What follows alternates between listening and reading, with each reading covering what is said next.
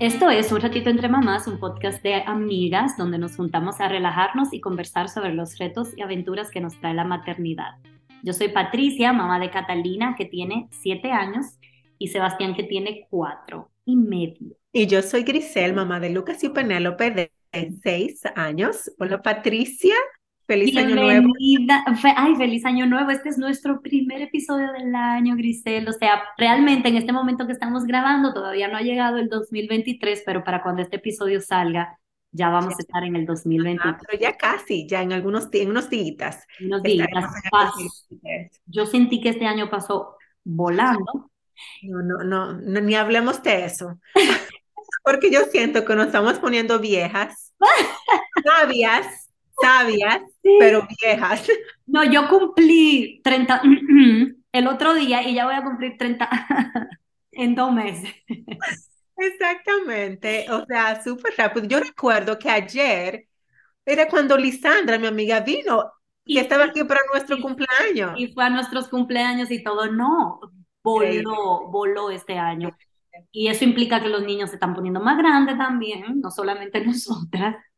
Los niños eso se nota, eso, se nota ya, cuando ellos se van poniendo más grandes.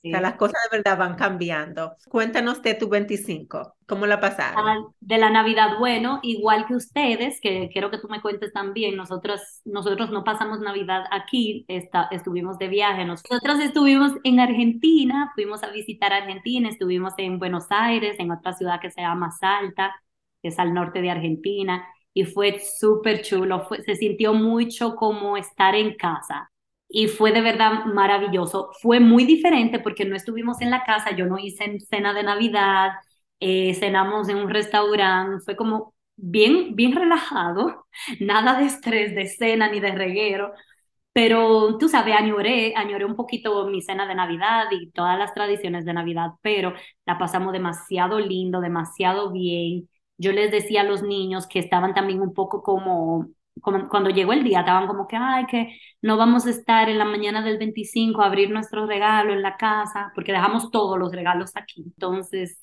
ellos como que añoraron un poquito, pero también la pasaron súper bien. Y, y, yo les dije como el regalo más grande de Navidad que nosotros eh, recibimos es estar juntos y estar pasando un, un viaje tan bonito.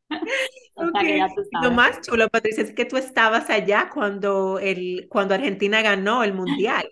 Pero, ¿cómo se me estaba olvidando eso? Ese fue el highlight del viaje. Sí, nosotros llegamos 16 y la copa al final fue que como 18. Exacto. No, eso fue chulísimo. Nosotros estábamos en una zona muy céntrica, entonces salimos a caminar mientras estaba el juego, caminamos un poquito. Los restaurantes estaban full, chulísimo. Entonces, cuando se estaba acercando el momento del final, cuando vimos que ya estaban como medio por finalizar el juego, volvimos al hotel porque no queríamos estar en la calle para ese momento si ganaban. Entonces volvimos al hotel, pero en el hotel también, en el lobby del hotel, tenían una fiesta, estaban viendo el juego y eso fue una locura. ver la gente, no, ver la gente así como tan feliz y tan emocionada, ya yo, yo estaba ahí como si yo hubiese sido de Argentina. de pegar, de pegar. De pegar, ya tú sabes. Súper chulo, fue muy chulo. Y nada, nosotros también igual la pasamos súper bien. También estábamos fuera de la casa, pero eso es una, esa es una tradición que hemos empezado de pasar la Navidad en un lugar diferente o tratar, tú sabes, de pasarlo en un lugar diferente y, y, nos encantó. Nos fuimos a San Francisco, la pasamos demasiado bien. Em, la verdad que es una ciudad súper interesante como que yo digo que hay muchos lugares hermosos que yo digo, no, yo me puedo mudar mañana aquí a San no, Francisco. Yo viviría feliz, feliz en San Pero también hay otros lugares un poco, ya tú sabes, un poco. sí, porque tú sabes, donde hay mucha gente, a diferencia, por ejemplo, de Utah, que es un estado como que hay menos gente, como que hay mucha tierra y menos gente, pero en esos lugares donde vive tanta gente, sí, siempre se ve como de todo. Tuve como muchos extremos. Ajá, pero fue muy lindo. Yo siento como que todo lo que pudimos hacer, todo lo que planificamos, nos encantó, se come súper bien. No hubo una comida que nos dijéramos, wow, se come súper bien aquí. Sí, nada, el 25, el 24 y 25 igual, yo llevo mis, parte de mis tradiciones, me la llevo en una maleta. y fue muy lindo porque eh, algo que también que hicimos este año fue rentar un Airbnb. Rentamos un pequeño apartamento y la verdad nos encantó, estaba bien lindo, porque yo digo como que eso nos ayuda a sentirnos más en casa que en un hotel. Entonces, fue súper lindo, la verdad que sí. O sea, que la pasamos demasiado bien. Qué chulo. Una ciudad muy chula, mucho que hacer. Sí, no, y yo, yo vi las fotos, en Instagram me mantuvo mm, informada y se ve que la pasaron. Tengo todo mi público informado, a diferencia de otros. Mira, yo lo intenté, yo subí dos o tres, no digas, yo subí dos o tres. Patricia. No, muy lindas tus fotos, todo. Yo lo disfruté muchísimo desde, desde Argentina, disfruté mucho tu viaje. Sí, la verdad, la pasamos muy, muy bien. Bueno, entonces, eh, antes de seguir con este episodio, quiero recordarles a todos los que nos escuchan que nos sigan en nuestra cuenta de Instagram, un ratito entre mamás podcast. También estamos con el mismo nombre en Facebook y para escucharnos, si nos escuchas por primera vez y te mandaron este episodio, nunca nos habías escuchado, si nos quieres seguir escuchando, solo tienes que ir a cualquiera de las plataformas de podcast, pero principalmente eh, Spotify, Apple Podcasts, Anchor, y ahí puedes buscar un ratito entre mamás. Y bueno, ahí están todos nuestros episodios, que casi tenemos 100 episodios. Wow. así es. Y nada, empezando un, nuevo año con un episodio que va a estar buenísimo hoy, con una invitada muy especial que nos va a acompañar y que de verdad un tema que yo sé que le va a encantar a todas nuestras oyentes. Entonces, Grisel, vamos a introducir el tema de hoy. Esto era un tema que hace mucho que queríamos tratar porque en muchas ocasiones hemos hablado de este tema de que cuando nosotros teníamos nuestros niños más pequeños sentíamos como esa necesidad de estar siempre entreteniéndolos y como que estar ahí, como que si nosotras no estábamos, pensábamos que como que no estaba bien, como que ellos nos, nos necesitaban todo el tiempo. Y fue una época como bien, bien cuesta arriba, porque cuando tú te dedicas solo a ser mamá, pero ama de casa también, que tú eres la que limpia, la que cocina, la que lleva todo en la casa, pero también atiende a los niños, realmente es muy difícil tú pretender que tú vas a entretener tus niños todo el día y que al mismo tiempo tú vas a dar, vas a dar abasto para hacer todo lo demás. Entonces eso fue una época como difícil y después nosotras descubrimos que, no que nuestro trabajo realmente no es entretener a nuestros niños todo el día, que ellos también necesitan ese, ese tiempo de jugar independiente. Y eso fue como que a mí me quitaron, mira, un peso de arriba tan grande. Y Patricia, también otra parte es como, por ejemplo, no sé si a los tuyos te les pasa, pero a mis niños, ellos están en una edad ahora como que mencionan mucho la palabra estoy aburrido. No sé qué hacer. Me frustra un poco realmente porque como que ellos juegan independiente, pero hay muchos momentos, yo siento que es también por la, por la vida que estamos viviendo ahora con lo de las pantallas y, y todo eso, como que ellos no pueden sentarse y enfocarse como en, un, en una sola actividad porque hay tanta ah. información, no sé, y es difícil para ellos. Entonces, nada, que como que hace mucho que queríamos tratar este tema y encontramos la persona justa y apropiada para este tema. Entonces, Grisel, cuéntanos quién está aquí con nosotras. Sí, hoy nos acompaña María José. Bienvenida María José a un ratito entre mamás. María José, aunque no es mamá, es una chica que conozco desde hace mucho tiempo, una amiga muy querida, Vanessa, que nos graduamos juntos en la universidad, que también nos acompañó en un episodio. También María Consuelo, prima de María Consuelo, que también nos trajo una historia muy bonita con sus dos niños y seguimos en la familia. Para mí es como muy admirable todo lo que ella hace es una chica emprendedora que tiene muchos proyectos y como que queremos escuchar de todo eso y también parte de su especialidad es enfocado en eso, en la educación. Entonces ella nos va a dar algunos, algunas ideas y qué cosas hacer en, en, en esos casos. Así que bienvenida María José. Muchísimas gracias, Grisel. Yo como que voy a tener que venir más a menudo para este lugar, esa introducción que me han dado. para mí es un placer formar parte de Un ratito entre mamás. Ya había escuchado algunos episodios con mis primas y con demás eh, especialistas en diferentes áreas, así que yo feliz de poder estar aquí en el día de hoy y a tratar un tema que tanto me apasiona como es el juego y mis proyectos en el área educativa. Así que María José, cuéntanos un poquito más de tus proyectos. Cuéntanos un poquito más de ti. Bueno, yo soy psicóloga general, mi especialidad es en diseño curricular y enseñanza y actualmente estoy cursando unos másters en psicopedagogía terapéutica y en dificultades del aprendizaje. Yo ejerzo mi profesión en Learning Garden, es un centro eh, educativo en donde brindamos apoyo académico de todo tipo, por ejemplo, sala de tarea, tutorías, algunas actividades recreativas como las tardes divertidas, los campamentos, pero también asesorías para estudios en el extranjero. Y recientemente comenzamos a implementar un área psicológica, de apoyo psicológico, porque tenemos niños con condiciones que ameritan ese, esa estimulación, esas terapias, y muchas veces los referíamos a otros centros. Y para poderle facilitar el proceso, eh, a los padres. Ahora tenemos un equipo de terapeutas que también brindan atención a esos niños de terapia conductual, eh, terapia también familiar, terapia del habla. Y luego, eh, a partir, a raíz de ese departamento que surgió en Learning Garden hace poco, surgió Wonderbox para poder concientizar a los papás de la importancia que tiene el juego en el desarrollo óptimo de los niños y porque muchas veces los mismos padres nos preguntaban, ay, ¿dónde tú compraste este juego? ¿Dónde lo puedo conseguir? ¿O cómo yo puedo estimular adecuadamente a mi niño y continuar ese trabajo que tú estás haciendo en la terapia desde la casa. Entonces, ahora también tenemos ese, ese proyecto de recursos educativos, tanto para los padres como para los psicólogos y especialistas en el área de educación. Entonces, Wonderbox es como una caja que tú armas. Bueno, tenemos diferentes cosas. Están las cajas de estimulación que van saliendo por temporadas Actualmente tenemos la caja de estimulación del habla y del lenguaje eh, y la caja de motricidad. Entonces, ambas vienen dirigidos para dos edades, de 1 a 3 años y de 3 a 6. Y de acuerdo a la edad y de acuerdo a la necesidad que se va a trabajar, entonces se le ponen los juguetes. Y cada caja viene con un manual en donde dicen los hitos del desarrollo para que una mamá, aunque los niños tienen todo un ritmo de aprendizaje, un ritmo de desarrollo muy diferente, pero pueda tener una idea de qué mi niño tiene que saber a cada edad en diferentes áreas del desarrollo, en la parte cognitiva, en la parte motora, en la parte de comunicación. Y luego una lista de los juguetes que están en la caja y cómo yo puedo utilizarlos para estimular adecuadamente al niño. Wow, pero eso es chulísimo, me encanta. Y todo eso es de Santiago, ¿verdad?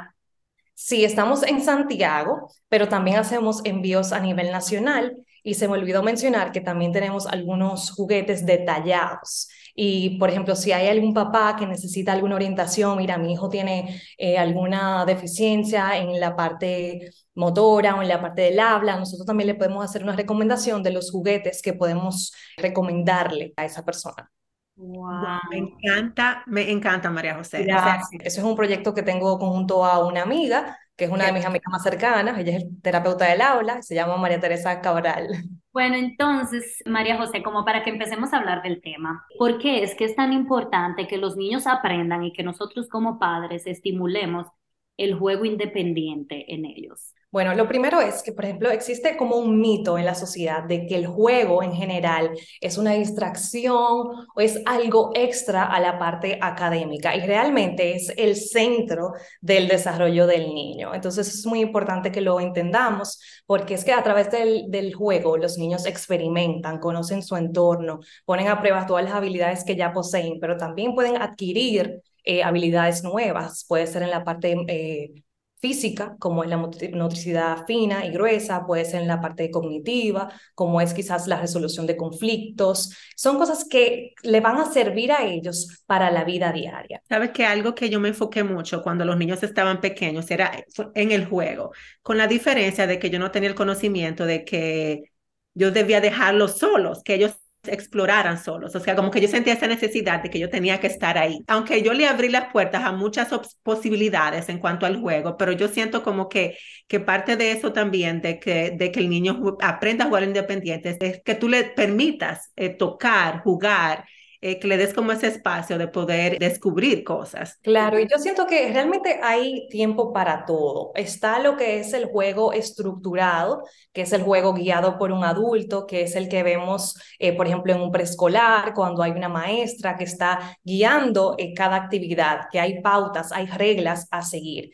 Y está entonces el juego libre o el juego independiente, en el cual no hay una persona que dirija, sino que el niño es el que toma las decisiones. Por ejemplo, el niño elige qué es lo que quiere utilizar, qué recursos va a utilizar, por ejemplo, cómo lo va a utilizar, qué tiempo lo va a utilizar cuándo voy a pasar de una actividad a otra. Y esto es sumamente importante para el desarrollo de la misma imaginación, de, de la misma independencia del niño, que no siempre tienes que estar el padre eh, solucionándole este problema, que no es un problema realmente, no hacer nada, es realmente es un, es un tiempo muy productivo, eh, a diferencia de como muchos podemos pensar. Yo siento que también tenemos miedo como de esos momentos eh, no estructurados por ejemplo, para mí yo sentía al principio, como ah, cuando los niños estaban más pequeños, que yo tenía que estructurar todo su día y yo siento como que le tenemos mi temor a ese, a ese tiempo libre o esa, ese tiempo no estructurado donde el niño realmente empieza como a tiene la oportunidad de descubrir y de como de, de explorar como su entorno.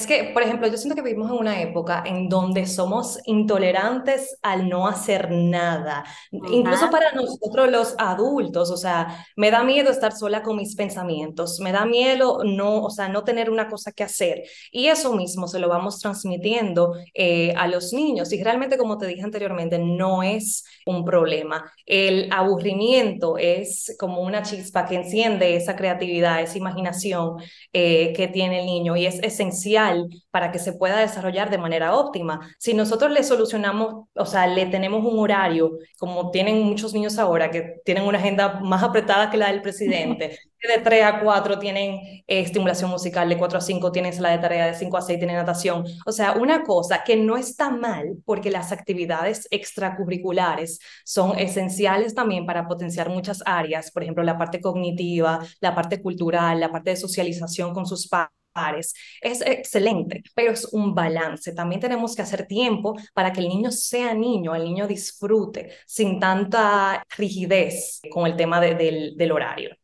Tú sabes que es un tema en el que yo siempre pienso que mm, me preocupa ese balance de que sí, yo quiero que ellos hagan muchas cosas porque yo, yo quiero que ellos estén expuestos a muchas áreas para que después ellos sepan qué les gusta. Tú sabes, como que a veces siento que si que si los limito solo a lo que hacen en el colegio, quizá no van a explorar otras, otros talentos que pudieran tener.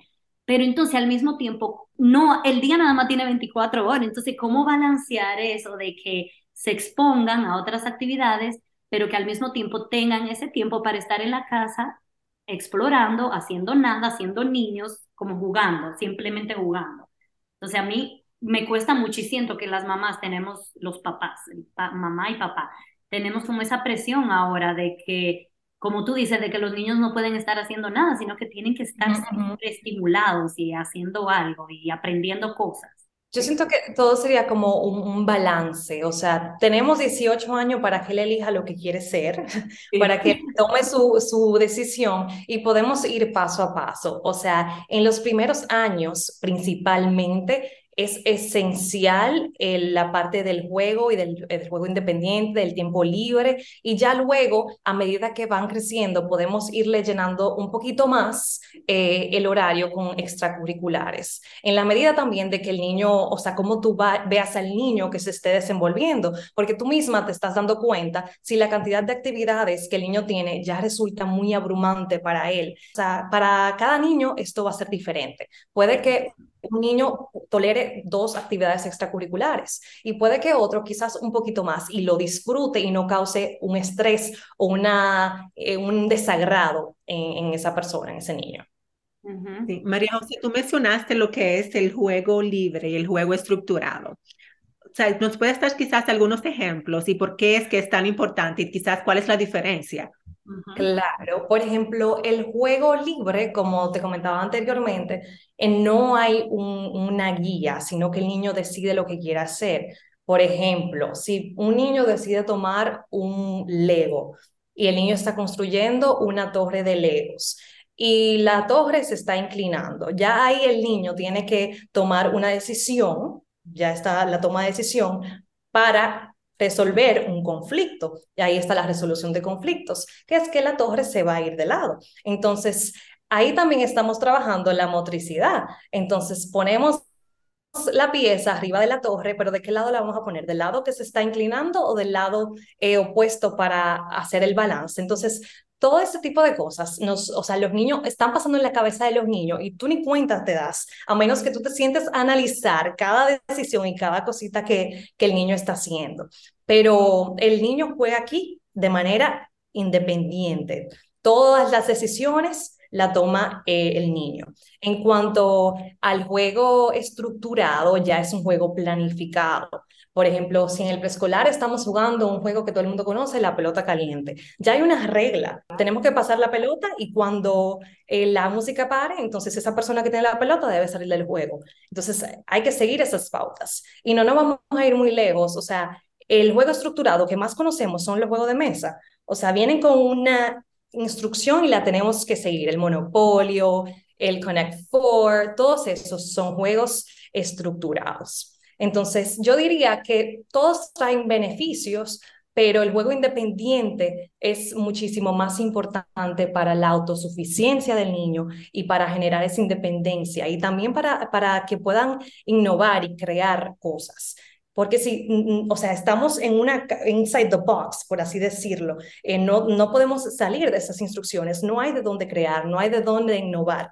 Pero si el niño tiene un, set de legos de construir, entonces hay un millón de posibilidades de lo que el niño puede hacer dentro de ese juego libre. Escuchándote decir eso, sí el juego estructurado tiene, tiene el beneficio específico como de que te permite aprender esa habilidad de seguir instrucciones, de ponerte de acuerdo también con otras personas. Por ejemplo, cuando yo veo a Catalina y a Sebastián jugando juntos, ¿eh? o sea, todo el tiempo es como un ponerse de acuerdo y como resolver conflictos. La negociación y resolución de conflictos. Exactamente, o sea que sí, el juego estructurado también tiene un, un beneficio muy específico. Y también las necesidades, a medida que el niño va cambiando, va creciendo, cambian. Por ejemplo, mientras más pequeño, por lo general, más disfruta estar solo y no compartir. O sea, el niño es un poquito ensimismado, por así decirlo, por ejemplo, cuando tiene un año. Pero a medida que va creciendo, el niño se vuelve más colaborativo y más social y ya puede entonces compartir con sus pares. Sí.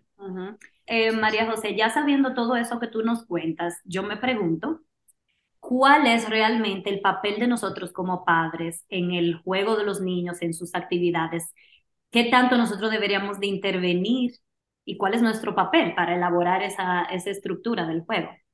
Yo creo que el papel de, del padre viene siendo como de facilitador, ya siendo conscientes de la importancia que tiene el juego, propiciar momentos para que esto ocurra, propiciar un espacio para que ellos puedan jugar, si ya sea un esquina en la sala, o sea, un área de juegos en la casa, en donde ellos se sientan libres de poder explorar y jugar. Y sobre todo, como veníamos mencionando, eh, tener un tiempo en el que ellos puedan eh, realmente jugar y ser niños, eh, que el horario te lo pueda permitir. También es súper importante ese juego fuera, que no sea solo en la casa, sino que estén fuera, ¿verdad? Claro que sí, tanto el juego eh, dentro de la casa como fuera, pero más que nada que puedan compartir con la naturaleza, que eso es algo que se está perdiendo, eh, más luego de la pandemia, que estuvimos encerrados en la casa, con mucho acceso a los televisores, con mucho acceso a la tecnología en general.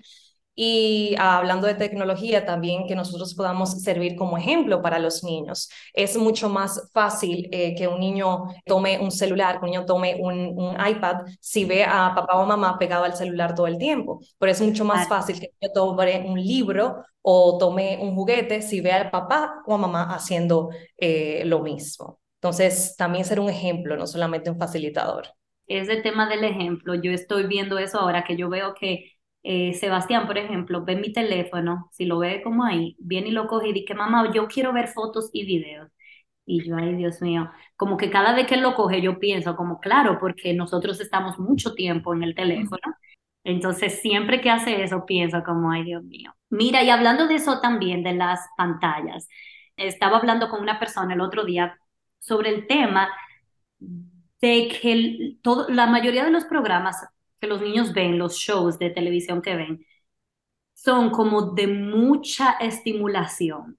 Y que ahora eso se está viendo reflejado, por ejemplo, en las aulas, cuando una profesora está con un niño de preescolar, un niño pequeño, lograr entretener ese niño, no voy a decir entretener, sino lograr su atención por el tiempo que se necesita, es ahora muchísimo más difícil que quizá unos años atrás, porque son niños que están tan estimulados y acostumbrados a ver cosas que es todo el tiempo mucha, mucha, mucha, mucha información. Entonces como que se aburren de verte siendo muy simple.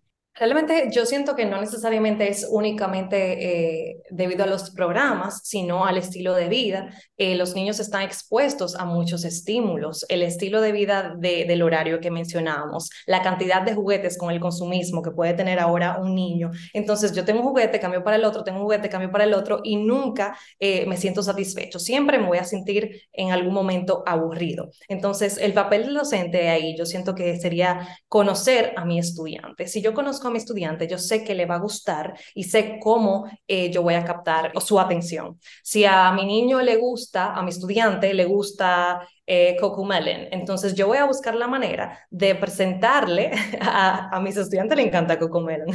Sí, por, me da risa porque precisamente de ese programa me estaba ah, señora, que no, lo odio. bueno, yo voy a buscar la manera de tener un puppet de Cocomelon y vamos a dar la clase con Cocomelo. O sea, buscar la manera de obtener su atención a través de cosas que ellos realmente disfruten. Porque el aburrimiento es una emoción maravillosa fuera del aula, pero dentro del aula es una de las cosas que más es verdad. Es una de las cosas más contraproducentes para el aprendizaje. Totalmente. Todo depende de cómo se presenta la clase. Antes, por ejemplo, utilizaba mucho los worksheets para niños incluso de cuatro años, pero yo no estoy muy de acuerdo con los worksheets, o sea, en muchas cantidades para esa edad, porque el juego es la manera en la que ellos aprenden, es la manera en la que ellos disfrutan. Y si conectamos con la emoción del niño, con esto que le gusta, entonces él va a poner atención y le va a gustar eso que va a aprender y va a captar ese mensaje que le queremos dar que volviendo un poco a esa parte donde tú mencionaste, María José, de, de que del consumismo y de muchos juguetes y de que el niño pasa de un juguete a otro, sabes que me está pasando algo con Lucas, por ejemplo, con Penélope, ellos son muy diferentes. Claro, y Penélope, ella con cualquier cosa, ella se inventa un mundo en su cabeza, pero Lucas le cuesta.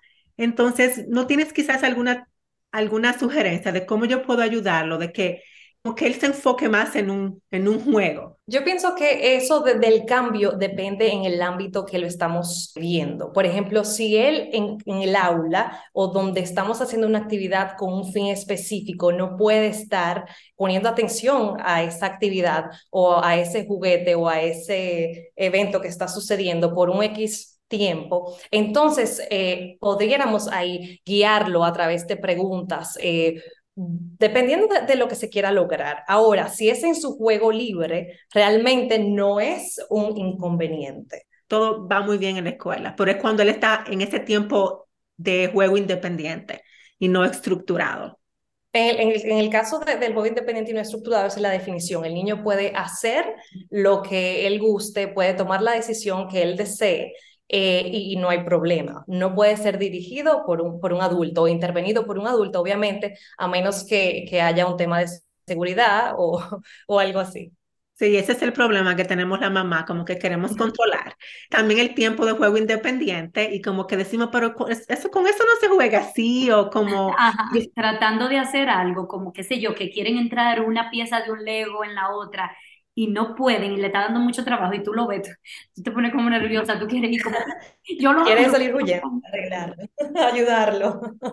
Pero eso también es importante, el ensayo eh, como prueba-error, eh, si no lo hago, me caigo, me levanto, eso es un parte de, la vida y tú lo estás preparando, permitiéndolo que ellos tomen decisiones, a que en su vida diaria ellos puedan ser suficientes sin ti como mamá, que eventualmente es algo que aunque no estemos preparados, aunque no sea mamá, va a suceder. Claro que sí. Entonces, también si el niño cambia o siente frustración al momento de, tener muchos juguetes y no encuentra qué hacer, ya entonces la reacción sería diferente. Por ejemplo, me siento frustrada porque no sé qué hacer, o sea, no estoy haciendo nada, me siento frustrada. Pero en el caso tuyo del niño, el niño pasa de un juguete a otro, pero no está representando un inconveniente eh, para ti. Tú simplemente como mamá lo estás observando desde afuera y te estás preguntando, ay, ¿qué está pasando? Pero no, eso es parte de, la manera en la que él juega.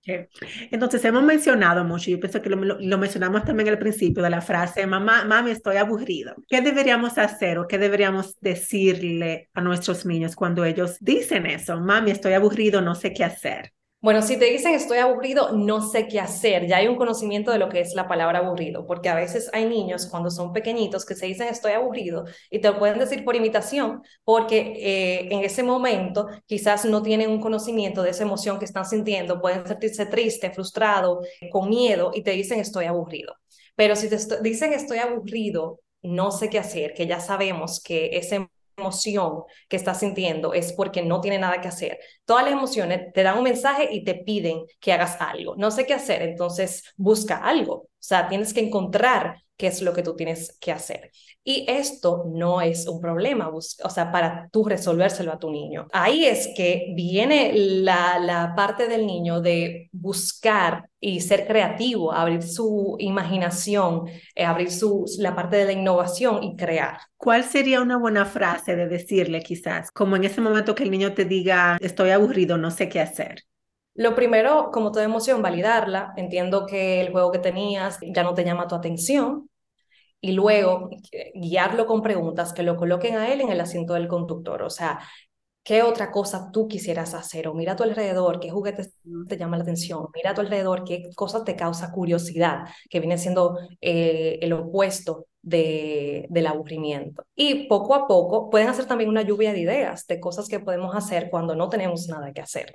Pero el objetivo final es que poco a poco el niño pueda decidir por sí mismo lo que va a hacer en su tiempo libre y que realmente sea un juego libre e independiente, no necesariamente un juego semi-estructurado donde mamá está ayudando eh, en todo el proceso. Entonces está mal que le digamos, porque muchas veces yo lo que en ese momento cuando los niños dicen eso, lo que hago es facilitarle ideas en vez de preguntarle, como tú dices. Y yo siento que eso es sumamente importante porque, por ejemplo, yo le digo, pues vamos a buscar los colores y vamos a colorear. Pero ah, la verdad que, que es algo que aprendí nuevo ahora contigo, María José, y es como de, de, de que ellos sean como el conductor. Yo siento que es una palabra súper importante de que darle la oportunidad de que ellos también puedan traer como ideas de qué ellos les gustaría hacer en ese momento. Y yo creo que también como padres tenemos que estar como abiertos a la idea de que van a ser reguero también muchas veces esos juegos sin estructura y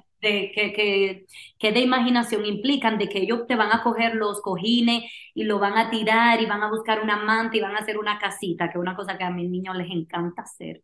Entonces, hay que tener como esa apertura de que sí, para ellos jugar sin estructura, libremente, creativamente, van a sacar cosas de gabinete, van a tirar cosas al piso, van a desorganizar. Pueden llegar todos lodados del patio. Entonces, hay que tener esa apertura de que van a pasar esas cosas. Claro, es que si no, le estaríamos limitando las oportunidades de crecimiento. Entonces, ellos tienen que tener la oportunidad de salir, la oportunidad de jugar, la oportunidad de ensuciarse, eh, de hacer reguero. Eso es parte del proceso de aprendizaje y de su desarrollo.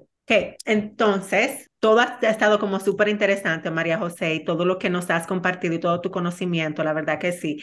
Yo siento como que esa es una preocupación de todos los padres, ¿verdad? Ese tiempo de jugar y como que a veces no entendemos, como tú decías al principio, como lo importante que es esa, ese tiempo del juego para el aprendizaje y para el crecimiento del niño y para su, para su desarrollo. Entonces, quizás, ¿qué palabras finales tú podrías darle a, a, a los padres que nos escuchen en cuanto a esto que has hablado hoy? Yo pienso que en resumen, entender que el juego está en el centro del desarrollo del niño, la importancia que tiene, soltar un poquito el control y permitir que el niño tome decisiones, aunque eso implique que el niño se eh, vaya a cometer un error, pero de esos, de esos errores el niño va a aprender y sacar tiempo también, no solamente para el juego estructurado que mencionábamos a un principio, pero también para que el niño pueda jugar independientemente dentro de la vida, el estilo de vida que estamos llevando hoy en día. Bueno, pues muchísimas gracias, María. De verdad que gracias por aceptar la invitación, sobre todo en estas fechas que te invitamos, como que en el medio de las celebraciones y todo lo demás, tú aceptaste la invitación y a pesar de estar tan ocupada, te lo agradecemos muchísimo. Ha sido muy lindo tenerte con nosotras. Entonces, María José, quizás cuéntanos dónde podemos eh, nuestras oyentes pueden encontrarte, tus contactos. Claro que sí. Eh, nos puedes encontrar a través de Instagram, eh, at Learning Garden, o por correo learninggarden.gmail.com o por teléfono 829-537-1629. Estamos a su orden por allá y a ustedes eh, darle las gracias por invitarme. Yo feliz de haber pasado este momento con ustedes y hablar sobre el juego y sobre mis proyectos. Tú tienes también una, una página de Insta, una cuenta de Instagram para Wonderbox. Para Wonderbox, sí, The Wonderbox RD eh, también lo pueden eh, buscar a, través de, de, Learning Garden. Eh, los juguetes están a la venta directamente en Learning Garden. Lo pueden hacer allá, en los pedidos, o lo pueden hacer vía el Instagram de, de, Wonderbox o Learning Garden, cualquiera de los dos. Gracias por, por acompañarnos otra vez, María José. Feliz año nuevo para ti. Y muchos éxitos en tus proyectos que están demasiado chulos y de verdad le, veo muchísimo futuro y, y me alegra escuchar que en Santiago están surgiendo estos proyectos como tan novedosos y de tanto provecho para los niños. Me encanta. Muchísimas gracias por esas palabras y espero verlas pronto por aquí para que conozcan un poquito más de Learning Garden y The Wonder Box. bueno, fue un placer. Bye bye. Igual, un abrazo. Bye bye. Bueno, entonces a todos los que nos escuchan, le agradecemos que hayan estado ahí hasta este momento y les deseamos feliz año nuevo, un año 2023 Mm, de mucho éxito, de mucha felicidad. Gracias por haber estado con nosotras en el 2022 y esperamos tenerlos también en este 2023. Sí, así es, Patricia. Feliz año nuevo y gracias por escucharnos y estar aquí con nosotras apoyándonos. Hasta un próximo episodio. Bye bye. Bye.